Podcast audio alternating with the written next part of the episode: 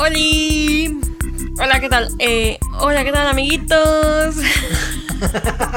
Hola, ¿qué tal? Nosotros somos la pareja incómoda. Somos Javi y Hanna. Y somos la pareja incómoda porque siempre la gente nos ve rarito. ya, está cerrando mis Tú haces así, güey. Dijimos de que vamos a hablar de las cosas que siempre cagan las pedas.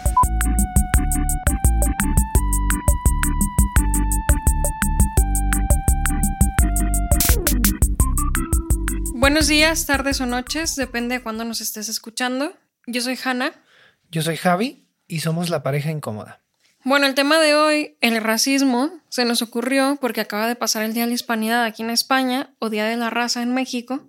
Y entonces como que dijimos, ¿de qué hablamos, no? De, de esto y de cómo eh, hay un enfrentamiento entre diferentes etnias solo por la raza, por así decirlo. Sí, incluso, bueno, en Estados Unidos y Latinoamérica también está el Día de la Resistencia Indígena, ¿no? Que se estableció hace pocos años. Oye, ese vecino hace mucho ruido, ¿no? Con los muebles allá arriba. Pinche vato. Pero bueno, sigamos. Así que bueno, empecemos con un dato, ¿no? En 1950, la UNESCO dijo que no hay razas porque todos somos parte de una especie. Pero esto ya se venía diciendo desde muchísimo antes de que la UNESCO lo dijera, o sea, ya lo sabemos desde siempre que, que no es cierto que hay razas. Y que todo esto causa que diferentes culturas no cooperen entre sí o haya violencia. Entonces, la UNESCO también decía un poco que dejemos de eh, separarnos por razas. Sí, de hecho, no, no sé, ayer se me ocurrió buscar la pregunta de cuándo empezó el racismo, ¿no? Cuando apenas cuando se me ocurrió se me hizo medio estúpida la pregunta, pero luego no tanto. Porque luego empecé a ver, por ejemplo, en, el Imperio Romano, que, que, estaba, o sea, que cubría eh, parte de Europa, eh, Asia y África, pues convivieron un montón de etnias y, nacionalidades en, en, diversas, en diversas ciudades, ¿no? Y entonces, este, no había distinción entre ellos de jerarquía por, por etnia o por color de piel pero llegó un momento en el que empezó a existir y yo vi que, una de las... Eh, vi que una de las teorías es que empezó con los... Con, que empezó con los griegos, que empezaron a pensar pues que, que ellos decían como no, pues los negros son fuertes pero y valientes, pero no son inteligentes. Y los asiáticos son inteligentes, pero no son fuertes ni valientes. Entonces, la raza helénica este, son los que estamos eh, capacitados para gobernarlos porque somos inteligentes y fuertes y valientes, ¿no? Qué conveniente, ¿no? Ajá. Sí, sí, o sea, y realmente, pues los helénicos no, en sí no, o sea, no están aislados de todo, me explico, o sea, es, o sea, la gente del Mediterráneo pues se parece mucho entre sí, inclusive pasando a África o la gente de los, de los países árabes o tal. Entonces, realmente esto, o sea, el, rollo de las razas, pues es más una, un constructo que tiene un trasfondo político la mayoría de las veces, ¿no? ¿Sabes qué? Vamos a hacer, se nos está ocurriendo una cosa. Estamos, me, parece que estamos diciendo razas muchísimas veces y se supone que no deberíamos decirlo así. Entonces, pon un contador para que la gente sepa cuántas veces decimos razas en este podcast. Ok. Raza. Y, o sea, sí, básicamente, pues es lo que yo pienso, ¿no? O sea, y que cada vez que se usa la palabra raza, este, o que se usa el concepto, o que se divide, es por, por intereses políticos, ¿no? De dominación, de todo esto. Total, pero yo también creo que de a poquito ya está como resurgiendo como movimientos para evitar racismos y para empezar a hablar de, de, todo esto, ¿no? Que es lo primero que hay que hacer siempre, empezar de hablar de esas cosas que nos incomodan, como por ejemplo el movimiento del Black Lives Matter. Sí, este movimiento, ¿no? Que empezó cuando el asesinato de, de Trayvon Martin, ¿no? Este, este chavillo que, que fue asesinado por un, por un vigilante, más que ni, ni siquiera era policía, este, en Estados Unidos. Y entonces alguien publicó en Facebook como este, pues hablando de todo esto, ¿no? Como las vidas de los, de los negros que son menospreciadas en Estados Unidos y tal. Este, y entonces alguien puso, contestó con hashtag Black Lives Matter, ¿no? Y entonces de ahí se hizo se hizo súper popular, empezó como un hashtag, pero ahora es un movimiento, ¿no? Y así A mí lo que se me hace bien, bien meco de esto, como bien tonto, es la gente que pone como All Lives Matter o White's Life Matter too, ¿sabes? Como en plan... O sea, no estamos diciendo que no, que no importen, sino estamos haciendo hincapié en que, oye, ¿sabes? Se menosprecian las vidas negras y estamos diciendo como también importan. Sí, claro, pero nunca falta en redes sociales el típico que pone estas cosas. Claro. Como el que dice que el feminismo es lo contrario al machismo. Eh, y para no desviarnos del tema, te voy a hacer una, la trivia del día de hoy. ¿Vale? Trivia. A ver, te voy a decir tres celebridades. Ajá. Dos de ellas han hecho comentarios racistas y una de ellas no. ¿Vale? Tú tienes que adivinar quiénes fueron los racistas y quiénes fueron o quién fue el que no. A ver, yo creo que lo- los tres han dicho comentarios racistas, a uno no lo han cachado. bueno, sí, eso. Pero va, te va. La primera, Ajá. Kelly Osbourne. Segundo, Fácil. John Mayer. Y A tercero, tercero, Tercero. eh, Harry Styles. ah, no mames, no, claro que Kelly Osbourne. ¿Y el segundo quién era? Y John Mayer. Y John Mayer, a huevo, esos dos. ¿Por qué? No sé, porque me caen gordos. Bueno, pues tienes razón. Eso. Obviamente Harry Styles está salvadito. Pero te, te voy a contar lo que dijeron cada uno, ¿no? Ok. A ver, mira. Kelly Osbourne dijo, una vez tratando de defender eh, como a la comunidad latina de Trump, estaba Ajá. en una entrevista y es que menuda cagada que hizo. Pero dijo, si echaras a todos los latinos de este país, entonces ¿quién estaría limpiando los excusados, los váteres? ¿Donald Trump? Claro, es que como dijo Vicente Fox, los mexicanos están haciendo los trabajos que ni los negros quieren hacer. Otro comentario ultra racista. Pero bueno, eso, o sea, como ella, por defenderse una ya la comunidad latina, metió el pie, pero hasta el fondo. Y John Mayer, espérate, porque este está muchísimo más divertido. Pero bueno, Divertido. no, no voy a decir. En una entrevista con Playboy le preguntaron que si después de hacer unas colaboraciones con no me acuerdo quién, alguien del hip hop o del rap, que si todas las mujeres negras se le arrojaban para tener sexo con él. Ajá. Y él dijo que su miembro viril, por no decir otra cosa, era como un supremacista blanco. Picudito. Oye, pero qué mal. ¿En serio dijo eso? Sí, sí, que su, que su miembro viril era como un supremacista blanco y que, y que pues no, que no estaba todavía como abierto a eso. ¿Abierto a qué? Ah, no mames. Sí, sí. Pero bueno, en esa entrevista yo creo que andaba medio en drogas, mi John Mayer, porque también fue cuando él eh, dijo de su vida sexual con Jessica Simpson. eh, no sé, metió muchísimo la pata también. Pero ese güey siempre ha sido un douchebag. Pues sí, pero dicen que ya no. Si lees los últimos reportes de John Mayer, ya no es un douchebag. Pero bueno, No, porque contrató una compañía de PR para que le quitaran las- la fama de douchebag, pero no deja de ser un douchebag con dinero para pagar una compañía de PR. bueno, contrátame, John.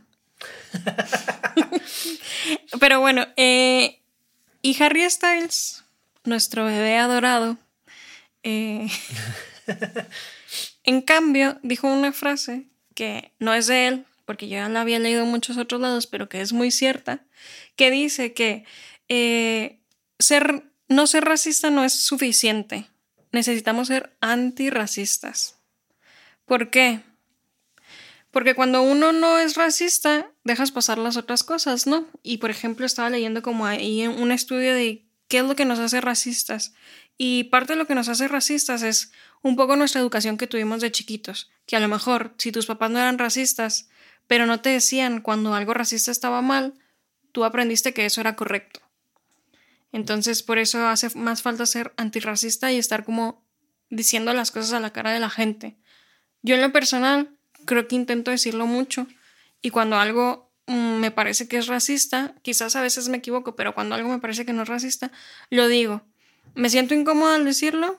Claro, como cualquiera se sentiría, ¿no? Está mal sentirnos incómodos también. Y la gente a la que se lo digo se siente incómoda, pues sí, y luego luego se lo sienten como un ataque. Pero no es un ataque, es un aprender juntos que hay ciertas cosas que no está bueno decir. Claro, yo, bueno, en mi caso, yo estoy tratando de aprender a decirlo sin encabronarme. Pues sí. Porque luego se convierte en un pleitillo, ¿sabes cómo? Y e- eso no está bien. O sea, ahí no hay aprendizaje en cuanto hay agresión, las dos personas se cierran en su punto y a ver quién gana, ¿no? Claro, pero es esto que te digo, ¿no? Capaz de que la otra persona, todos la cagamos, ¿no? Yo también he dicho a veces comentarios que no están buenos. Sí, que todo. Entonces, capaz la otra persona no, no está siendo raci- racista, pero como creció en esta sociedad eh, machista, racista, homófoba de todo, pues se le sale. Ujú. Entonces, es más bien como decir, hey, no vuelvas a decir eso. Sí, o no, pues, no es tanto como que no lo vuelvo a decir, sí como no, como cuestionar ese, esa estructura mental, ¿no? Decirle como, decirle como, ¿por qué dijiste esto, no? Y cuestionar, o sea, que él, que él se lo cuestione y tal vez por su propio, eh, por su propia iniciativa diga, ah, pues sí, tal vez estoy mal pensando esto, ¿no? Y no es tanto que no lo vuelva a decir aunque lo tenga en el cerebro, sino que esa estructura mental tal vez cambia.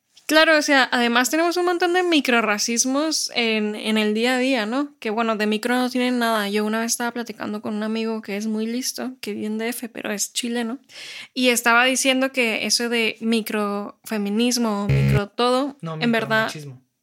Ah, perdón, otra vez. Y estaba diciendo que eso de microfeminismo... Otra vez. Micromachismo. Como micromachins. Y bueno, estaba diciendo que eso de micromachismo y micro todo realmente no es micro. Es como, vamos a llamarlo por lo que es. Un micromachismo es un machismo. Un microracismo es un racismo. O sea, se te vio poquito, pero ahí está todo. Exacto. Ent- pero creo que hemos puesto esto de.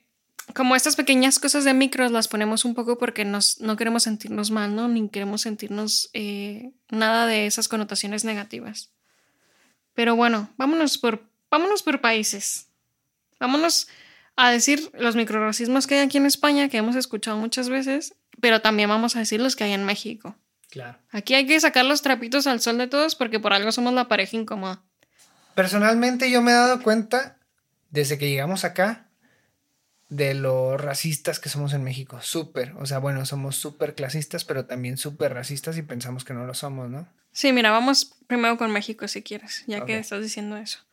Eh, una expresión así, que en México yo la he escuchado como 45 mil veces, es la de eh, cásate con alguien más blanquito para que mejores la raza. No, que no dicen blanquita, dicen güerito. Así, con un güerito, para que mejores la raza. O sea, ¿cómo?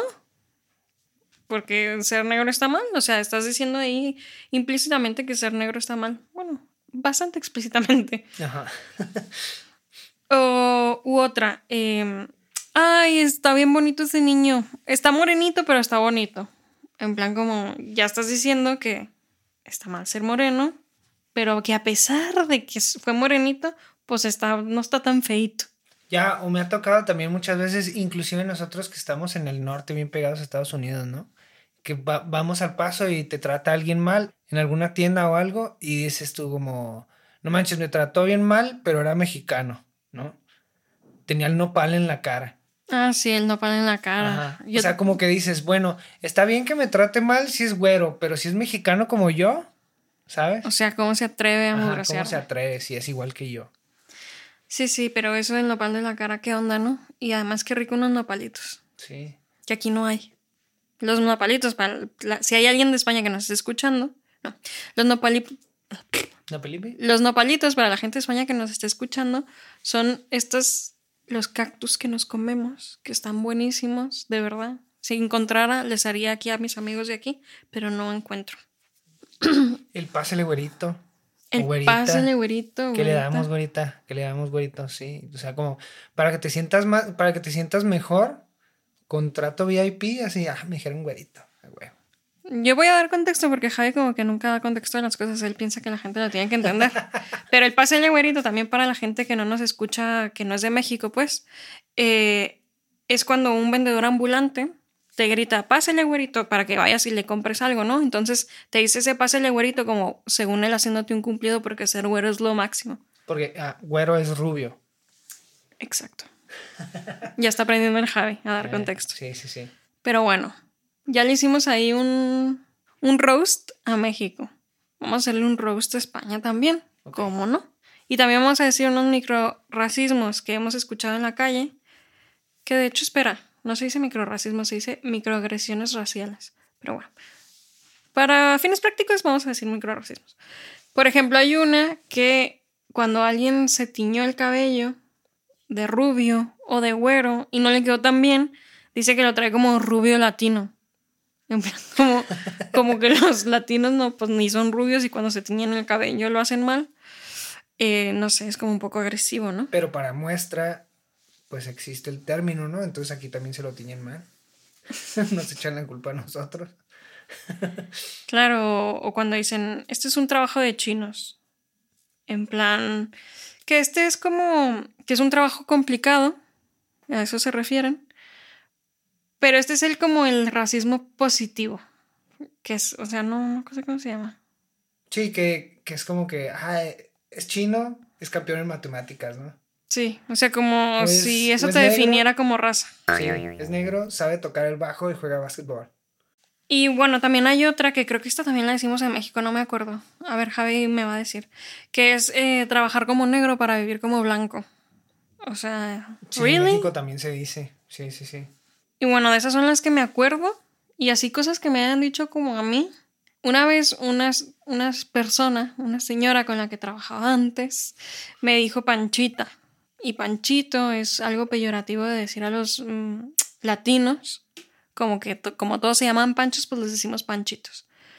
Y esto ya lo conté en las redes sociales, pero lo cuento acá. Yo llevaba como una chamarrita muy colorida y me dijo, ay, eh, vienes como con muchos colores hoy, ¿no? Y le dije, ay, sí, muchas gracias me dice, es que te ves muy panchita. Como ella me lo dijo como tipo en broma, pero era real. Ya. Jaja. ¡Boom! En la face. y no sé, o sea, me quedé como súper. ¿Qué le pasa? Súper, ¿qué le pasa? ¿Y tú? ¿Has vivido algo así? Sí, cuando llegué me dijo, no me acuerdo quién. Yo sí. ¿Sí? Bueno, ahorita me dices. Para no quemar. Se dice el pecado, no el pecador este, me dijeron como, ah, ¿en, dónde viven? Y yo dije, no, pues en Tetuán. Tetuán es un distrito de acá donde tuvimos nuestra primera casa. Tuvimos nuestra, bueno, rentamos nuestro primer piso. Y entonces, este, me dijeron como, ay, pero, pero Tetuán está como lleno de inmigrantes, ¿no? Yo me quedé así de, ¿what? Y tu cara era un poema, como dicen aquí. Siempre lo ha sido, desde el primer minuto. Y entonces, este, pues yo acá como, sí, pues, yo, yo también migré para acá.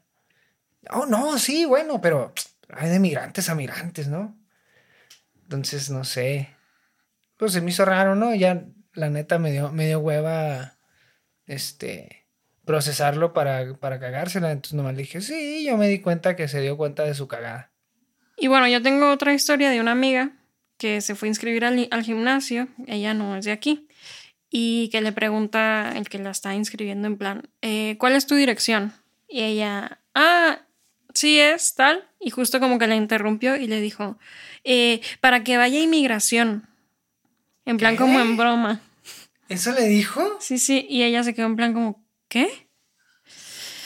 Y sí, muy heavy todo, o sea, como, ¿cómo se te ocurre bromear con esas cosas? ¿Y, cómo, ¿Y por qué también estás asumiendo que alguien que no tiene acento de acá eh, está ilegal, ¿no? Pero bueno, eso pasó. Ella me contó que al final fue a hablar con el gerente, lo cual bien hecho, hay que denunciar esas cosas, y, ya no sabe qué pasó, le, le pidieron disculpas y ya es todo. ¡Qué pendejo! Y bueno, quiero aprovechar este momento para presentar la sección de datos duros. Datos duros. Ser negro en Estados Unidos duplica tus posibilidades de entrar a la pobreza, ir a la cárcel o morir a manos de la policía. Pues es más fácil que seas pobre si eres negro, porque la gente que no es de raza negra gana aproximadamente un 40% más de dinero al año que una persona de raza negra. Y el de ir a la cárcel y de morir a manos de un policía pasa mucho por el racial profiling, ¿no? En español no, no sé cómo se dice, pero es, o sea, ¿qué es esto de que pues depende de qué raza seas. Te pues, perfilan. te perfilan, sí, sí, sí, asumen cosas sobre ti. Y esto incluso tiene una explicación científica. O sea, a veces, por ejemplo, si no estás acostumbrada tú a tratar con, gente de cierta etnia o cierta nacionalidad, pues las, las expresiones son diferentes y tú asumes que la, que la persona está enojada o que es agresiva cuando en realidad no.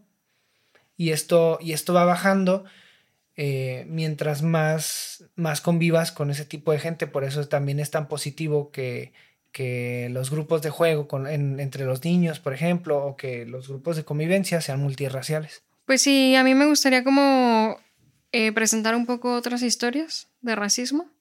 Eh, no sé si supieron, pero estuvimos haciendo una dinámica en la página de Hip Record, que es la página de Joseph Gordon Levitt, y ahí pedimos que gente de todo el mundo nos enviara historias de racismo si hablaban español, ¿no? Y la verdad es que nos llegaron como algunas que están, que están buenas y se las vamos a poner aquí para que las escuchen y luego comentamos. Mm, bueno, soy colombiana y esto implica que en los aeropuertos las filas son más largas, las inspecciones más rigurosas y las miradas un poco más quisquillosas. Em, afortunadamente he podido viajar a algunos países, pero claro, las historias son las de siempre.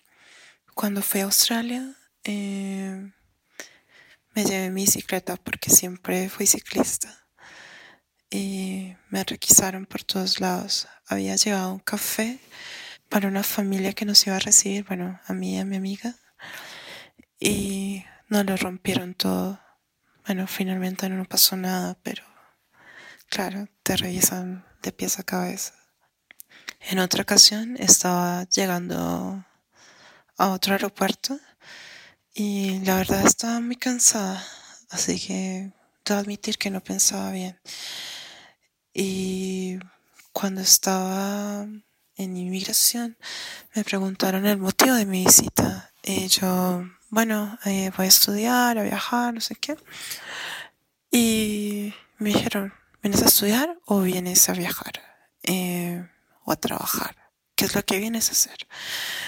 Y yo, no, a estudiar, pero pero bueno, y me vuelven a decir, eh, ¿qué es lo que verdaderamente vienes a hacer? Yo la verdad estaba muy cansada y empiezo a verme preocupada porque creo que era una de las primeras veces que me pasaba algo así. Me sacaron de la fila y me empezaron a hacer un montón de preguntas. Eh, finalmente me preguntaron mi edad y mi educación. Y cuando les di una respuesta, eh, me dejaron ir. Pero a mí igual me causó curiosidad. Así que le pregunté al oficial, le dije, bueno, ¿por qué me pararon? Eh, mira, yo no estaba haciendo nada malo, solo estaba cansada. Y me dice, lo que pasa es que la dirección que tienes y por tu nacionalidad, eh, estábamos mirando si eras prostituta. Y yo obviamente me quedé, me quería morir. Claramente no me he visto ni soy ni y creo que no debía ser juzgada de esta forma. Y, y, me dijo, bueno, la próxima vez que estés en inmigración responde claramente porque sabes que como lo colombiana eh, hay más razones para dudar. Pues qué heavy, ¿no? Pues sí, es esto del racial profiling, ¿no? Que tal vez, bueno, no es racial, porque igual un colombiano pues es, o sea, dices como es latino, pero puede ser de cualquier lugar, pero ves Colombia. Y puede ser de cualquier color. Ajá. Pero pues sí, no sé, es algo que, que, igual yo nunca había pensado, ¿no? Como en el aeropuerto, o sea, que, que te que digan, ah, viene de tal lugar, igual y, no sé, trae chiles. no, no, en serio, o sea, sí, yo tampoco lo había pensado hasta que escuché este audio, como que heavy que haya gente que que le cueste más trabajo viajar. Y en verdad eso pasa, ¿no? O que se sienta más como amenazado, por así decirlo. Em, está muy bien, ¿no? Que en los aeropuertos se revisen de peapa. Y es lo que se debería de hacer. Lo que no se debería de hacer es algunos sí y algunos no. Por cómo se ven o por de dónde vienen. Y, y no sé, o sea, qué feo que todo el tiempo te sientas como amenazada, vayas a donde vayas por tu nacionalidad. De, de cierta manera yo entiendo ¿no? lo, lo que platica el café, aunque haya sido una putada, ¿no? Que, que se lo rompieran, pero ya que llegaran al punto de, de- de decir que era prostituta, no sé, incluso lo siento como que una agresión, ¿no? O sea, por más que sean oficiales de inmigración, no sé. Claro, totalmente. Y bueno, ahora vamos a escuchar otra historia de una chica que vive en Estados Unidos. Mi familia y yo vivimos en Estados Unidos desde hace como unos cuatro años. Todo el mundo nos decía acerca del horrible racismo y lo que se sentía, el odio que había hacia los latinos en este país. Pero mi familia y yo nunca habíamos eh, experimentado nada de ese tipo. Fue después de dos años de estar aquí que una vez estábamos en el supermercado eh, haciendo la compra cuando un señor se nos acercó y nos empezó a insultar. Nos empezó a decir que no fuésemos a nuestro país, nos empezó a decir cualquier clase de profanidades e insultos, cosas que tú no te imaginarías decirle a alguien en la calle, a un desconocido, o repetírselas a nadie más. Eh, eso fue, ocurrió dentro del supermercado, nosotros terminamos de comprar y salimos a nuestro carro y el señor tenía alrededor de unos 60 años y seguía insultándonos. Nos persiguió hasta el carro y seguía insultándonos que nos fuéramos a nuestro país, que nadie nos quería, que nos odiaba y mil insultos más ofendiendo hacia mujeres. Ah, En ese momento estábamos solamente mi mamá, mi hermana y yo. De verdad que fue una experiencia muy, muy desagradable. No te das cuenta de por qué el mundo está tan mal y es por el odio que unas personas sienten hacia otras. Ahí es en donde yo, yo veo como las, los tintes políticos del racismo, ¿no? O sea, a partir de que llegara una persona como Trump al poder y alentara a toda esta gente que tenía como ese racismo adentro y que no lo podía sacar, en el momento en el que él es racista, pues toda esa gente se vuelve abiertamente racista también porque hay alguien Que los avala, que, está en el poder. avala. Ajá. Sí, claro.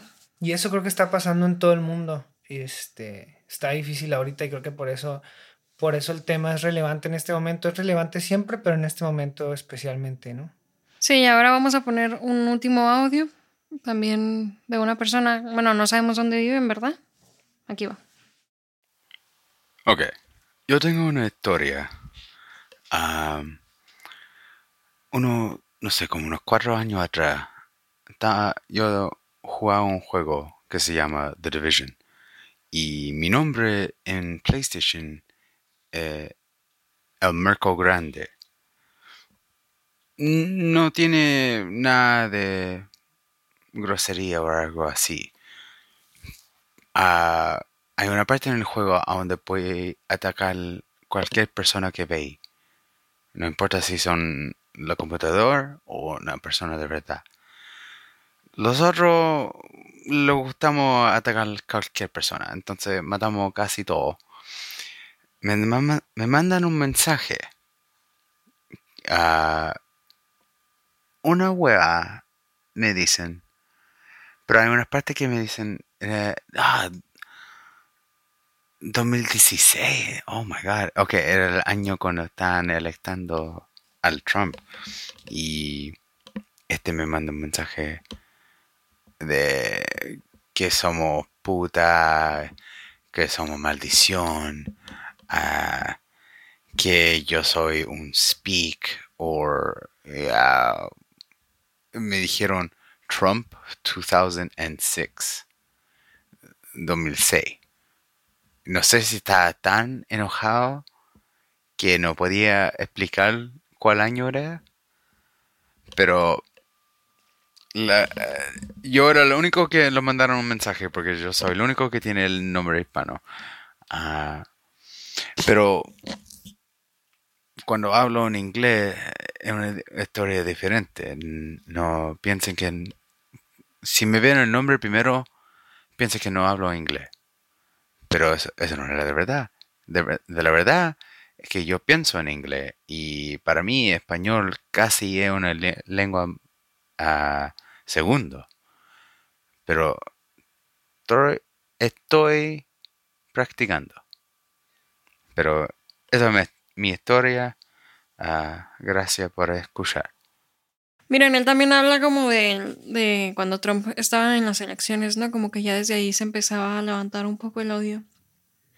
Y, y no sé, eso de que asuman que porque tiene un nombre en, no sé qué era, el PlayStation o qué era. bueno, el- no el- sé. el- el- Bueno, que estaba jugando en cualquier eh, dispositivo de videojuegos y que solo por tener un nombre en español como que ya asumieron, este no es de aquí, vamos a insultarlo. O es como cuando la gente también asume en la calle, por ejemplo, a mí me ha pasado, yo, yo no porque yo sí soy mexicana y me veo como mexicana, pero he visto como que gente que le pregunta a otra persona que no se ve de aquí, como, ¿y tú de dónde eres? Y nada, que la persona nació acá, como, pues de aquí. No, no, no, pero de veras, ¿de dónde eres? de aquí. Ah, bueno, pero tus padres de dónde son, ¿sabes? Como en plan, como, qué pesados, o sea, la gente puede tener rasgos faciales diferentes. Y un poco de esto que estoy diciendo, como también me surge como, me puse a investigar como cómo podemos ayudar a que el racismo se acabe más pronto, ¿no? Y bueno, una cosa era de las cosas que decía el bebé Harry Styles, que, que hay que ser antirracistas, ¿no?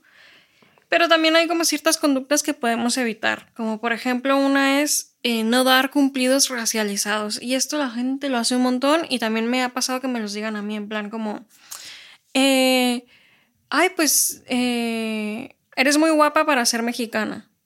O, ay, este, no te ves como mexicana, ¿sabes? Como en plan, A mí también acá rato me dicen así, eres mexicano, eres guapísimo. le pasa todo el tiempo. Sí, Sí, sí, sí, Pero hasta en México.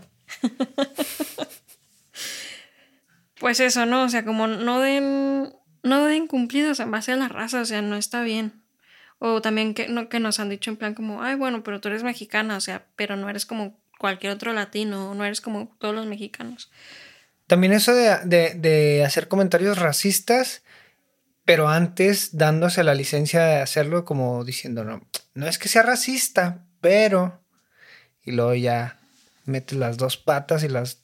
Sí, o sea, ah, por favor, si van, si van a decir esta frase, mejor cállense la boquita y piénsenlo bien, que lo que están diciendo seguramente va a ser racista. Y piensen que si lo tienen que explicar así para dar su punto de vista, es porque es racista. Entonces, evítenlo.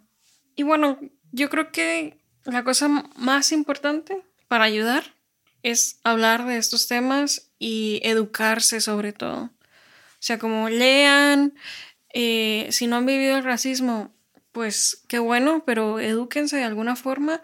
Yo tengo que decir honestamente que nunca había vivido el racismo en México, en ningún lado, ni en Estados Unidos. Es más, que viajábamos mucho para allá, pero lo enfrenté cuando llegué acá a España y, y es muy duro.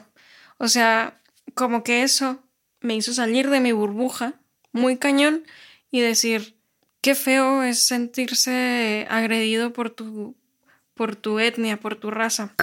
Yo la verdad que nunca me he considerado racista, ¿no? Seguro te- tendré algunos comentarios que no están buenos y si me los escuchan, díganmelos, por favor. Eh, pero enfrentarte con eso me hizo como todavía posicionarme más sobre esto, ¿no? Ser como antirracista de verdad. Y eso es lo que no debes de pasar. No te debes esperar a, a sentir nada de estas cosas para posicionarte. Sí, a mí me pasó desde que llegamos, o sea, empezar a sentir como ese...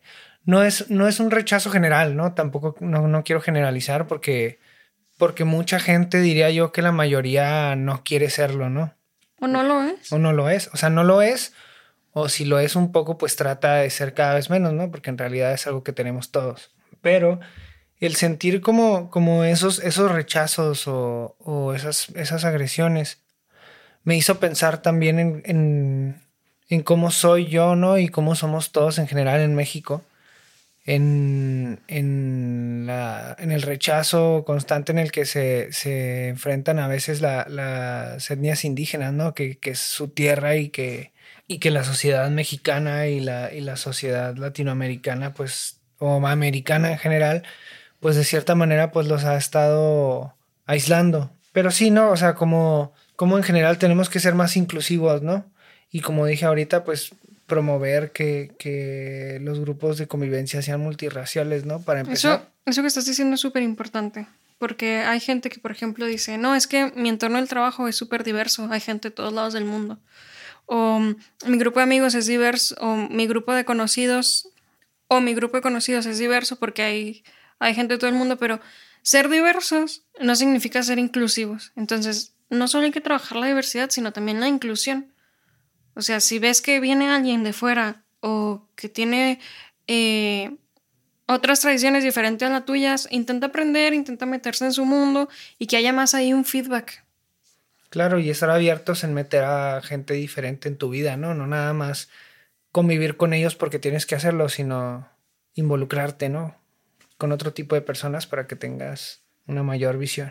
Y bueno, con esto los dejamos, pero los invitamos como siempre a seguirnos en arroba la pareja incómoda en Instagram, dejarnos sus historias, sus comentarios, cuéntenos cositas, nosotros los vamos a compartir aquí siempre anónimamente si nos lo piden así.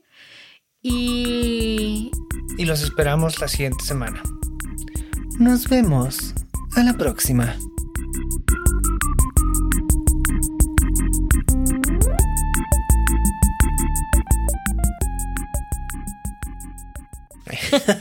Raza.